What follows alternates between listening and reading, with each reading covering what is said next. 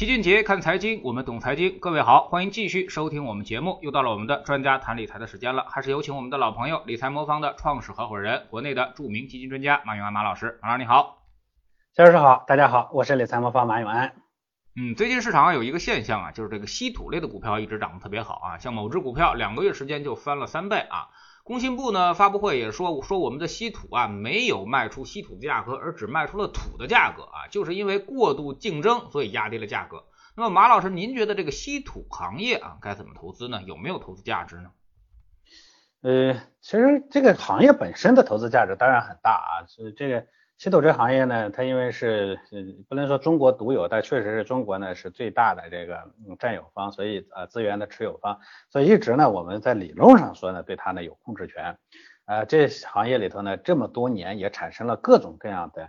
呃真的或者是假的呃妖怪股也好，是好的股票也好，反正也产生了很多啊。这前些年呢。尤其是呃一零年前呢，这个每一每一次大的小的行情里头，都不断的有各种各样的稀土相关的这个啊品种出现。这个东西它本身呢确实珍贵啊，有战略价值啊，就因为它本身是个不可再生的稀缺性的战略资源啊。另外呢，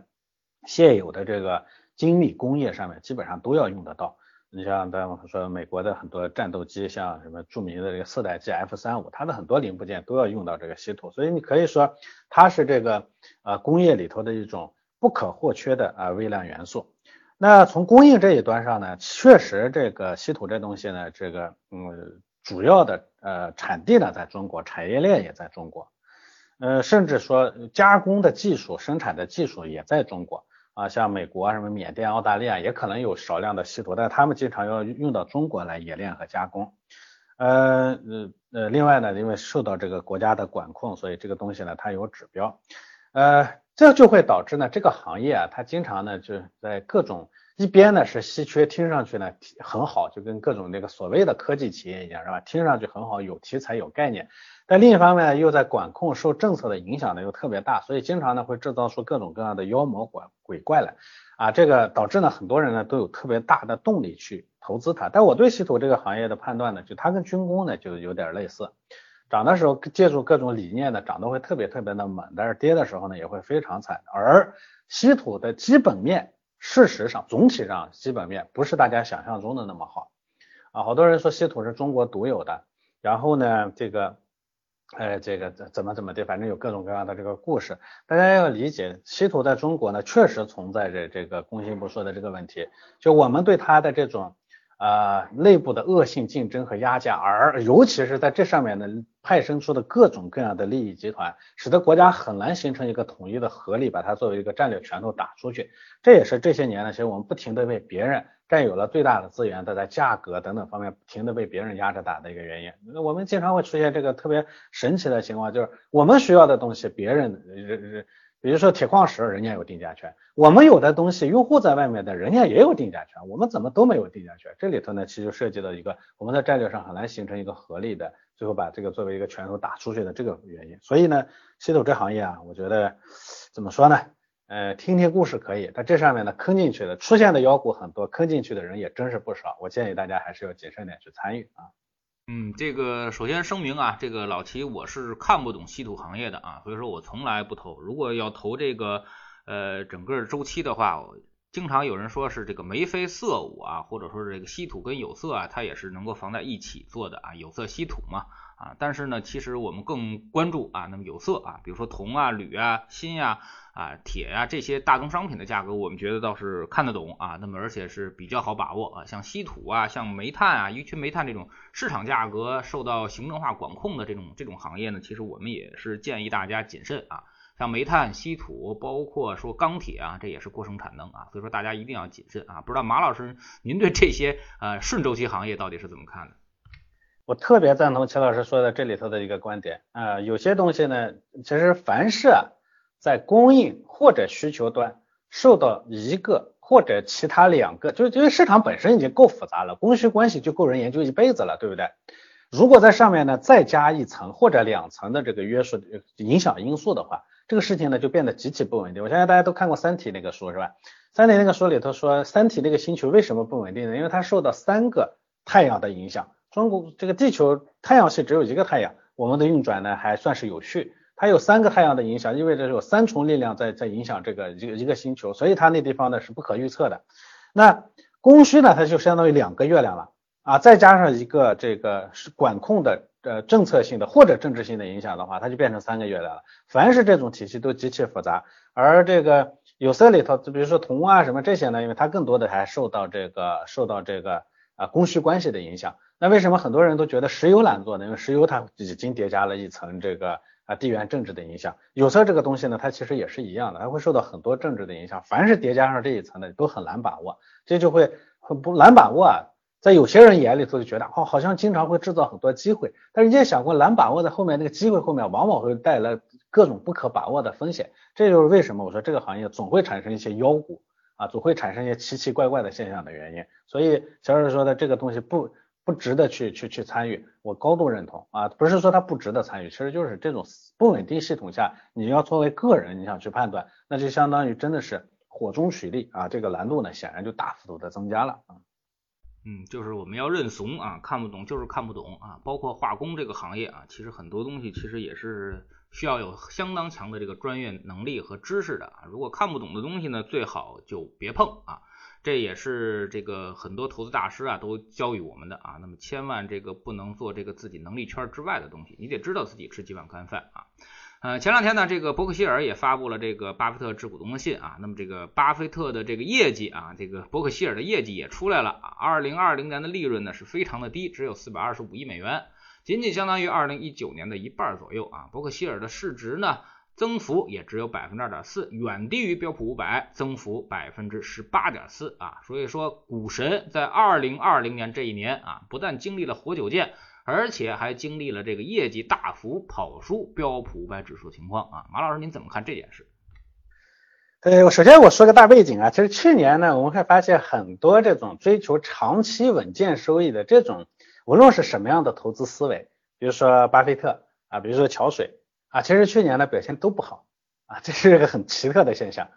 呃，巴菲特呢，当然他主要因为投的是消费和金融行业，他更偏传统行业。呃，对于新兴行业，它总体上投资呢偏少啊，所以呢，它的业绩呢滞后，这是一方面。第二方面呢，他去年是自己也说了，有一些呢这个投资上的失失误或者失败，是吧？啊，甚至在某一个品种上的投资呢，计提了一百一十亿美元左右的这个损失，对吧？所以类似于这种情况呢，使得它的这个收益率的不佳。那桥水呢，其实也同样的，桥桥水甚至一直大家有传言说是去年那个美国的股灾的一个推动力量之一，是吧？啊，不是推动力量，就是。呃，加剧的那个因素之一，因为当时有很多人传言说小水撑不住了，资金要要大幅度的要往出去卖，哎，因为这个原因呢导致。但其实很多人都忽视了一个问题呢，就是为什么去年凡是追求长期投资的这种的，反而去年收益都一般？因为去年总体的市场的风险回报并不高啊。大家会说收益都那么好，怎么叫风险回报不高？我们做投资的人在市场里头呢，一般看收益前先要看风险。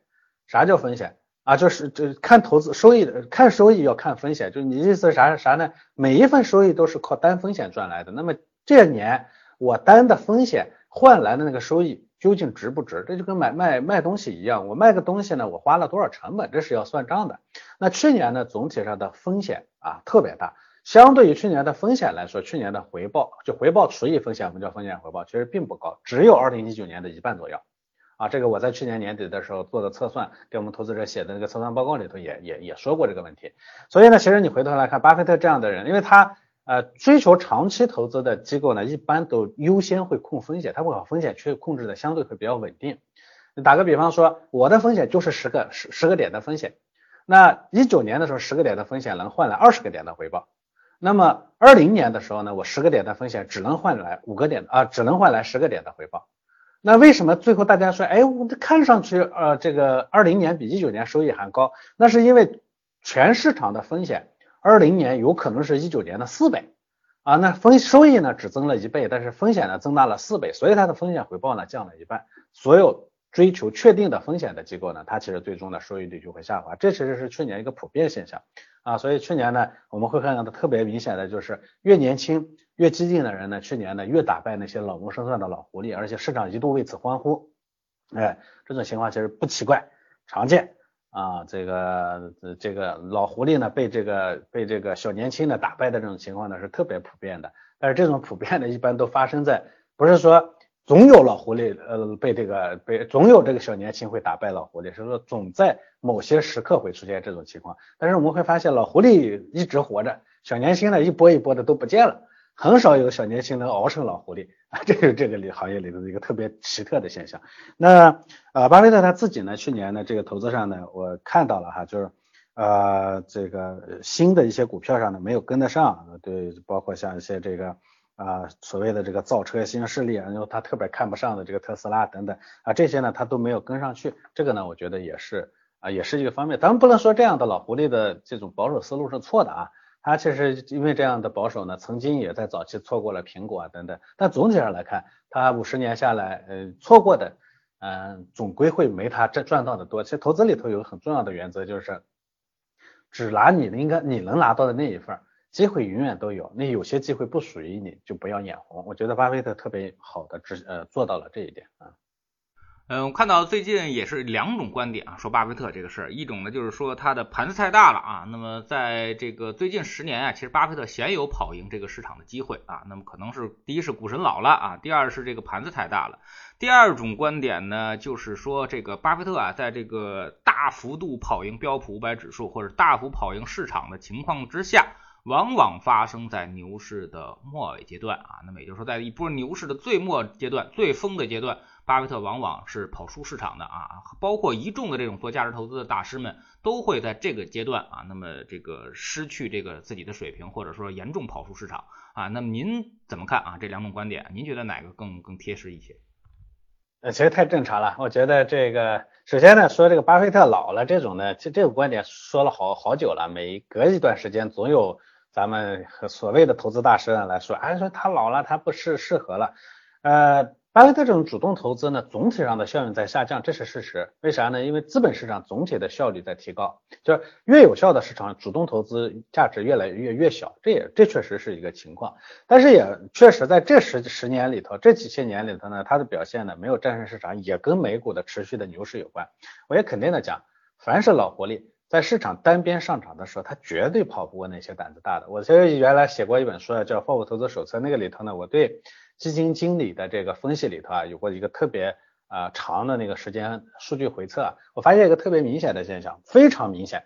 单边上涨的市场里头呢，越年轻的基金经理跑得越好啊，市场波动或者下行的时候呢，越老的基金经理表现越好，特别明显，是两条交叉线啊，有兴趣大家回头可以，那本书已经卖光了，找不到了，呃，那啥时候可以到网上去搜一搜，我那个图呢，当时做那个图是特别清晰的一个交叉线啊，就是呃，这是。啊，一个方面，但是呢，从这个呃拉长的周期来看，年龄越大的，这个就投资时间越长的，最后的收益率越好。所以后来呢，我对基金经理呢有一个简单的呃一句话总结，我说什么样的基金经理是好的？叫少年老成的基金经理。什么叫老成呢？就是必须得投资经历足够的长，时间越长的这个这个长期跑跑的越业绩越好。但是什么叫少年呢？就是这个人呢做投资的时间得足够的早。因为做投资这个东西是个很辛苦的活，等到四十岁的时候呢，精力开始下滑，到五十岁精力就下滑的很厉害，到七八十岁的时候，你像巴菲特这样，毕竟就是非常非常少的人了，大部分人到那时候精力顾不上来了，而呃这个又要精力跟得上，你又得经验足够丰富，就必须得早很早开始做投资。很多好的基金经理呢，大概都是在二十来岁就开始做投资，到三十多岁、四十岁的时候呢，开始出成绩、出成果，然后呢，中间呢有十几年、二十年的经验。积累，他同时精力又能跟得上啊，所以这个呢，我觉得是一个比较比较明显的像。所以你前面提到说，市场到末期的后期的时候，尤其到熊市的时候，这些人呢就发挥出来。但是做投资，大家都会记都都要记得一个道理啊，就是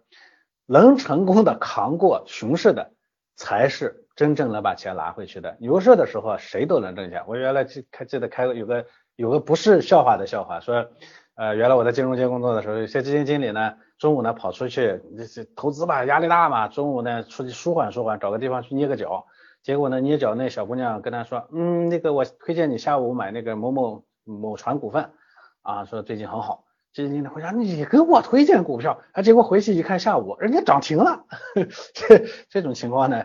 这在有没有呢？有啊，但是这种情况能长久吗？你看捏脚的变成基金经理的还是少数，对吧？所以它毕竟是不一样的。我觉得这种情况是正常的，但并不代表这些人过时了。只是他的时候没有来而已。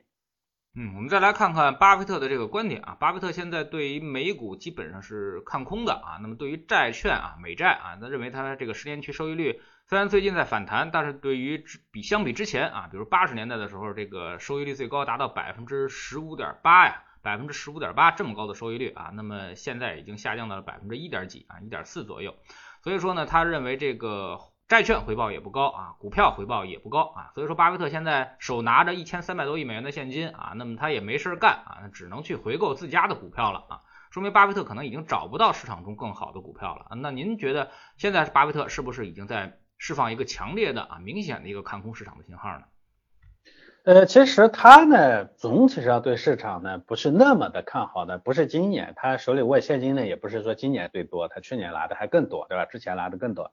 所以总体上呢，这种单边上行、估值偏高的市场里头呢，对这样的老手来说啊偏保守，这是非常正常的。我们也会说说，巴菲特呢保守了好几年了。呃，股票上呢，他的判断呢认为风险在增加啊，这个这个机会呢在减少，这一点上我觉得应该是共识，不光是他，所有人都会意识得到。至于对债券这一块呢，他的投资价值的判断，我觉得还需要再去观察。我也特别要提醒啊。这个每个人的投资，投资这个东西，任何一个决策，第一是包括机会，第二还包括了一个时间，就什么时候的机会。呃，人家巴菲特做投资啊，很多时候人家看看好的机会或者是时间空间呢，别看他八十几岁了，他可能还是想的是五年以后、十年以后的事儿。这种情况下呢，他的对一个市场的判断和逻辑呢，不是我们普通的个人投资者呢所能完全接受的。啥意思呢？比如说。我们很多人的钱根本就你可你可能手里这笔钱根本就等不到五年以后啊，你你两年以后都要用就要用。那么这种情况下，人家巴菲特说啊，我认为五年以后才会有机会，或者我认为呢五年以后市场会下跌，所以现在呢风险在逐步增加，那我不做投资了吗？我不做理财了吗？那显然也不对。所以呢，投资是个期呃是个有期限的概念，那这是一方面。第二一方面呢，其实每个人呢都会有立场，比如巴菲特其实不是很看好这个债券。他本身就不不看好债券，巴菲特还一直不看好黄金呢，对不对？那你说他错了吗？他也没有错。比如说巴菲特为什么不看好黄金？因为巴菲特这种长期的价值投资者，他没有价值的东西他就是不投。黄金这东西有价值吗？啊，当然我们普通人会觉得那是金子啊，当然有价值。但是真正在投资人的眼里头，任何有价值的东西都是能产生稳定的或者能产生收益的东西。能产生现金流也好是什么也好，能够产生收益的，我们叫生息资产才是有价值的啊。这是对他来说呢，黄金这东西又不能你不能放在家里让它生小黄金，对不对？它又不下崽儿，它也没不能生息，对不对？这对他来说就是没价值的。但是对于一个只做一年或者两年或者三年投资的人来说，它有没有价值？有啊，它可以抚平短期波动啊，对不对？这种情况下呢，它就有意义了。所以不同的人对市场的判断是不一样的，不能简单的去去照搬。当然我也认同说。啊，巴菲特他其实这几年里头总体上对，因为他这几年里头他现金手拿的都比较高嘛，所以他总体上对这个市场的认为风险在逐步的增加啊，越来越不看好这个呢，我也是认同的啊，所以像我们这几些年里头对美股的观点一直偏负面啊，总体上你看我们虽然配的比例的一直不会特别高啊，就是这个原因。如果按照美股过这些年的走势，简单的用这个传统模型的话，美股起码占占百分之五十以上。为什么我们其实一直美股最多的时候也不过不超过百分之百分之二十，这也就百分之十五左右，就是因为这个总体上不太看好我们的模型呢，会对它进行修正啊。嗯，说回到国内吧，啊，我们国内最近这个呃春节之后回来啊，整个的这个核心资产，包括这个热门基金啊，全出现了一个大幅下跌的一个情况啊。那么基民们呢，也是为了宣泄啊之前的这个。成立了什么这个基金经理的应援会啊？现现在全变成这个诉苦会或者是痛骂会啊！把这些原来的这些什么张坤、肖楠、刘彦春啊，那么蔡松松，包括葛兰啊，那么这些基金经理是骂了一个遍啊，甚至还做出了各种这种鬼畜视频也好，还是这个 PS 的图片也好啊。那么您觉得啊，您因为您是最早的研究这批这个研究中国基金的人啊，那么您觉得这些现在的这些当红的基金经理他们的特点又是什么呢？啊，那么我们看到了收益率，其实呢？呃，像张坤这些人的收益率并不低啊，包括朱少醒啊，那么已经是这个十五年啊几十倍的收益率了啊，那么相当于年化达到了将近这个已经快跑赢巴菲特了啊。那么马老师，您对这个中国的基金经理的水平怎么看？呃，我觉得简单比拼收益率呢，这个要跟市场市场比啊，这这相当于说一个人呢在不停的爬楼梯，一个人呢坐电梯上去了，说你看我身体比你强壮，这两者没有可比性，对不对？我觉得咱们中国很多基金经理。当然有好的基金经理，但总体上基金经理的收益率啊战胜国外的公募基金同行，我比如说战胜私募基金同行，公募基金同行呢很多的是因为你坐在电梯上，人家在走路而已。经济的发展不在不同的阶段，中国这些年呢从默默无闻变成了全世界的第二大经济体，美国呢第一还是第一，对不对？它的成长速度就没有没有没有中国快的情况下，你资本市场就是依托于啊这个经济增长的。实际上你回过头来看，股票市场这么过去三十年来，它的这个年年收益总体的年收益率大概就相当于 GDP 的增长速度。所以呢，GDP 增长速度快，自然就给了你一个超快的电梯。这件事情我觉得没什么可值得夸耀的啊。这当然你做的好是是有些人在坐这电梯还跑的比人家。这个上上下下的比人家最后呢走楼梯的还慢，这当然是你的水平差，但做得好不代表你水平比人高啊，这是我觉得一个基本的逻辑。那回过头来，中国的基金经理有什么样的特点啊？这个我们不能说趁着时代不不对啊，巴菲特也是趁着美国经济呢，在这个就是人家说的他是美国经济是个长长雪坡，所以他才能成功。如果他在日本，有可能就没有巴菲特了，对吧？但是相对的说，我们的这个坡呢。升得更快啊，所以呢，这里头呢，我觉得不值得夸耀。但总体上，我们的基金经理有这么几个特点。第一呢，中国的基金经理年龄太小了。嗯，简单的比较一下，国外呢做基金经理基本上都是爷爷级的人物啊，这个中国呢基本上是孙子辈辈的啊，这个差别还真是挺大的。我原来在美国呢研究那个，就原来呃他们专门有做那个 MOM 的机构，在那边研究那个基金经理的时候，发现那边的基金经理十年研究员，十年投资。助理真正当管上产产品的时候，真的都都都胡头发都花白了。四十岁能做到基金经理就非常不错了，五十岁的人也很多啊。呃，但是咱们的这个基金经理呢，哎呀，这是呃统计啊，说在我们的两千五百多位基金经理中，任职十年以上的有一百三十三位，占比呢只有百分之五；五到十年的是六百七十六位，占比呢是百分之二十七；五年以下的呢，占比百分之六十八。啊，其中有五百人，也就是五分之一任职不到一年，这任职时间最长的呢是嘉实基金的这个一个基金经理十七年，呃，热门基金经理中呢，这个这朱少醒呢是任职时间最长的十五年。我说实话，十五年、十七年，在国外的基金经理里头，也就算是一个合格成功基金经理的入门标准啊，大部分在十年以下，这个这基本上就没得看了啊。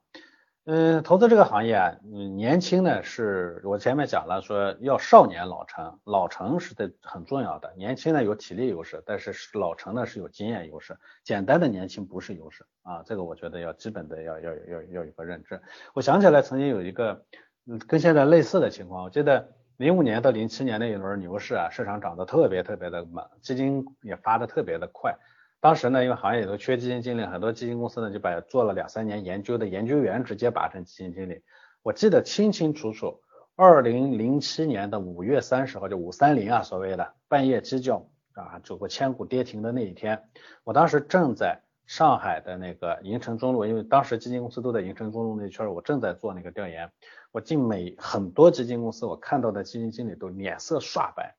冷汗直流，你就感觉就被市场已经打懵了的那种状态。就这样的状态，就明显他没有见过这种情况。我作为一个老股民，好歹我见过，这些基金经理根本就没有见过，没有见过，他怎么能做出合理的、正确的判断呢？他只是剩剩下被打懵了的。当时我对那一张张惨白的脸，我到现在都记得特别的清楚。这种情况下呢，你指望他们要做出特别好的收益来，这是有问题的。所以我们必须得认知到这一点，这是第一个差别。第二个呢，就是所谓投资经验的这个丰富的丰富啊，这这点确实真是很重要。我说一个好的基金经理必须得经过血泪和时间，血呢不是说是流血，是说呢你要管过投资者的钱，这叫投资者的血啊。说实话，好基金经理就是用投资者的血养出来的。累呢，你得吃过足够多的亏，就像我说的五三零那种亏你没吃过，你只剩下愣神了，你啥都不知道了。吃过足够多的亏才会长见识。时这个时间是啥？时间是给你了足够的时间，让你呢能把那个吃过的亏转成见识。有的人呢吃了亏也不长见识，就被淘汰掉了，对吧？血泪和时间这三者呢是非常重要的，这里头投资经验就非常丰富，所以不能简单的用收益率去比较。就像我前面说的，这个电梯跑得快不代表你本事大，对不对？哎，这是这个。呃，一个基本的逻辑哈，所以这个你像咱们说朱少醒啊、谢志宇啊，这投资时间人只有巴菲特的零头，对吧？你说实话，我们的很多基金经理投资经验也就人家的零头呃，这个巴菲特的从一九四一年买入第一只股票至今呢，已经做了八十年了，是吧？这很多国家这个平均寿命都不到八十年，是吧？呃，所以国外呢，就比如说华尔街，它有个基本的逻辑，就是咱们疯狂的追年轻基金经理，很多现在都把呃把这些直接当爱豆，是吧？所以人家说中国的基金经理都像选美一样，长得要帅，长得不帅还不行啊，对不对？在美国呢，它基本上有一个共识，就是靠个人能力持续跑赢市场，基本是不可能完成的任务。大家都已经成体系化的投资了，所以大家会愿意去做组合。很很多人都知道，美国的散户不直接做股票啊。有一些前一段时间呢，那个散户打打败了那华尔街，还有人说你们说错了，人家散户多厉害，再厉害，它的占比也不高啊，那还是个个案。而且那里头呢，究竟是机构斗机构，还是你散户只是被裹挟让当当当当炮灰？究竟是不是这样的？这样，那那你还要再去再去研究。然后呢，这个其实现在很多人也不直接买基金，大家都是通过投资机构再去买基金的啊，连基金都不买，你别说做股票了。这里头呢，就大家更多的会转向体系化的这个投资。第三个呢，我们呢还在追基金经理，其实国外呢大量的公募基金啊，其实大部分都已经计算机化了。呃，其实美国呢，现在大概有百分之八十以上，甚至到据说啊，这个数据呢不好统计的，据说大概有百分之八九十的这个交易呢，基本上都是由计算机发出的，所以基本上已经放弃了这个，呃，放弃了很多很多这个公募基金都已经放弃了这个呃基金经理的这个这个做法。你像，呃，甚至很多那个对冲基金都是完全是计算机交易的啊，就像我以前跟大家说过的那个，呃，著名数学家啊，罗杰呃西蒙斯。啊，西蒙斯呢，他他就是数学家出身的这个这个这个投资大投资大师，觉得他今年收益率很好啊，所以这个我觉得是人家的几个基本的特点吧啊，我们在这个方面与人家差距还是离得挺远的。其实市场啊涨涨跌跌其实很正常啊。那么在一波上涨了两年之后的这个牛市之后呢，这么基本上市场开始大幅度的动荡啊。那么也是其实一个非常正常现象啊。这波动加大其实没什么太大的问题，但是恐怕投资者的情绪可能就受不了了啊。那么很多人可能已经开始慌了啊，要不也不会这个涨上去就喊人家小甜甜啊，那么跌下来又叫人家牛夫人啊。那么理财理财魔方啊，在这方面是怎么应对我们投资者情绪的大起大落呢？您那边有没有发生这种啊投资者情绪不稳定的现象？呃，其实这个人呢进市场啊，当然是想着赚钱去了，这个很正常。但是人家有过一个研究啊，说赚钱带来的愉悦感远远没有亏钱带来的挫败感更强烈。所以这是一个心理学的一个现象，所以真正的说要把投资做好，没有任何一个机构是奔着只奔着收益去的。大部分机构，金融行业入门的课叫先管好风险，先管好风险，不要先想着赚多少，先把这个呃这钱呢，把风险呢管好啊。你赚百分之三十四十呢，觉得很容易是吧？但是赔百分之三十四十也很容易。啊，回头赔赔百分之三十四十的时候，你会发现那个难受程度比你赚百分之三十四十的难多了。所以我首先觉得呢，这个呃风险要管理好啊，这是我们我们第一要做的吧，这个基础做好，在这个基础上呢，呃我们再说说这个怎么去啊，怎么去把这个投资收益率呢也做到的做到的问题啊，嗯，这个投资圈里头说说一年三倍容易，三年一倍很难是吧？这个确实是，你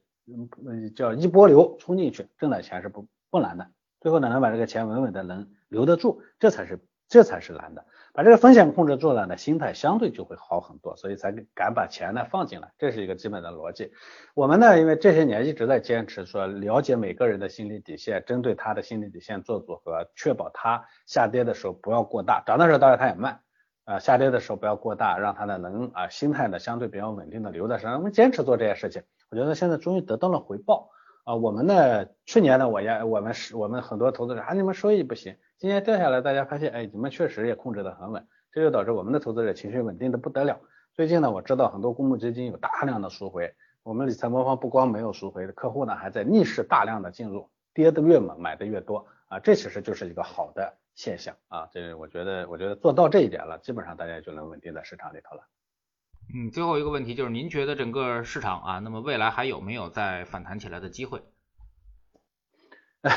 这个其实齐老师问这个问题到我这边呢，基本上属于多问，因为我始终认为这个市场目前只是回调，我认为这个市场的大的机会仍然在来的路上啊。当然你说这个时间呢会有多久，这个中间的回调幅度有多大啊？这个呃呃，我们不猜点位啊，但我认为任何的下滑。对我们这样的配置型的机构来说，都是机会，都是更好的机会。况且啊，从估值的角度，从经济增长的角度，从资金的角度啊，从我们的经济增长去夯实基本面的这个角度来说，我们没有理由呃过长的、过久的看空我们的这个市场啊，这是我的基本判断。那中间呢，陈老师前面讲了，涨了这么久，中间的波动下非常正常。我们如果不波动，持续的往上涨的话，那就真的是。这个这个这个叫什么呢？小鲜肉熬死了老狐狸，那这个小鲜肉呢，最后变成老狐狸的，世界上没有那么简单的事情，对吧？所以它必然会经历大幅度的动荡之后的上线。好，非常感谢马老师今天做客我们节目啊，也是跟我们聊了很多市场热点的话题啊，包括这个巴菲特对于现在的市场的看法啊。其实呢，还是那句话啊，那么呃，有人问过巴菲特啊，那么说你这个保持这个成功啊，或者这么多年成功投资最大的秘诀就是什么啊？巴菲特可能说他就是最重要的一点就是乐观啊，那么永远相信明天会更好。这是所有投资者的一个基础心态啊！如果你连乐观都保持不了的话，那就不用做投资了啊！那么就有点钱就赶紧都花了就完了啊！呃，在别人都没有特别乐观的情况下啊，那么我们就始终保持乐观就可以了啊！那么这个就是一个投资者最应该有啊、最应该有的这么一个心态啊！同时呢，就是我们应该把我们的风险啊这个降低啊，那么把波动降低之后呢，你的心态就会明显的。呃，会更好一些啊。通过做我们的资产配置方案啊，那么可以让这个市场的这个回撤呀，比这个整个市场啊要低百分之这个五十左右啊。也就是说，人家亏了百分之十几了啊，你可能才亏百分之五都不到啊。所以你的心态会明显更好一些啊。如果你不会用这个资产配置方式来投资市场，可以用理财魔方这样的工具来帮您实现。非常感谢马老师，再见。好的，再见。